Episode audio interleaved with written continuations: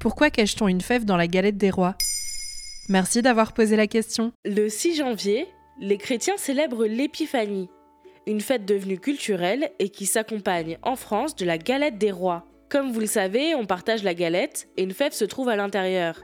Celui ou celle qui la trouve est couronné roi ou reine. Pourquoi on appelle ça une fève? Tout simplement parce qu'à l'origine, c'est un haricot que l'on cachait dans la galette.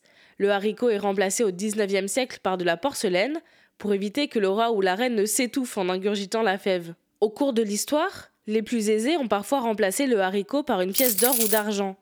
Quant à la fève en porcelaine, elle est d'abord fabriquée en Saxe en Allemagne, puis après la Première Guerre mondiale, la production devient française à Limoges. Depuis les années 90, on trouve des fèves en plastique, mais surtout majoritairement en céramique. À la base, le haricot a été choisi car il symbolise la fertilité, comme un embryon. Il est aussi symbole de renaissance. C'est le premier légume qui pousse au printemps. Et depuis quand tire-t-on les rois? Les historiens estiment que cette tradition remonte aux Romains.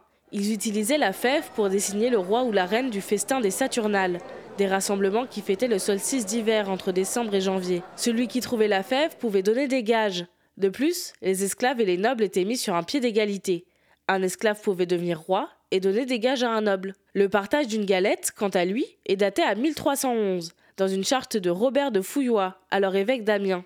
L'épiphanie célèbre l'arrivée des trois rois mages au chevet de l'enfant Jésus. Ainsi, au Moyen Âge, celui qui trouvait la fève devait payer sa tournée à la tablée, si bien que bon nombre de participants se contentaient d'avaler la fève pour ne pas débourser d'argent. De fait, la fève est une tradition héritée de l'Antiquité, qui s'est simplement déportée à l'arrivée du christianisme et est restée dans nos mœurs. J'ai entendu dire qu'il n'y avait pas de fève dans la galette de l'Élysée, c'est vrai? C'est tout à fait vrai, et c'est une tradition héritée de la Révolution française. La raison est simple. Nous avons aboli la monarchie, alors pas question de désigner un roi ou une reine dans la demeure de la République.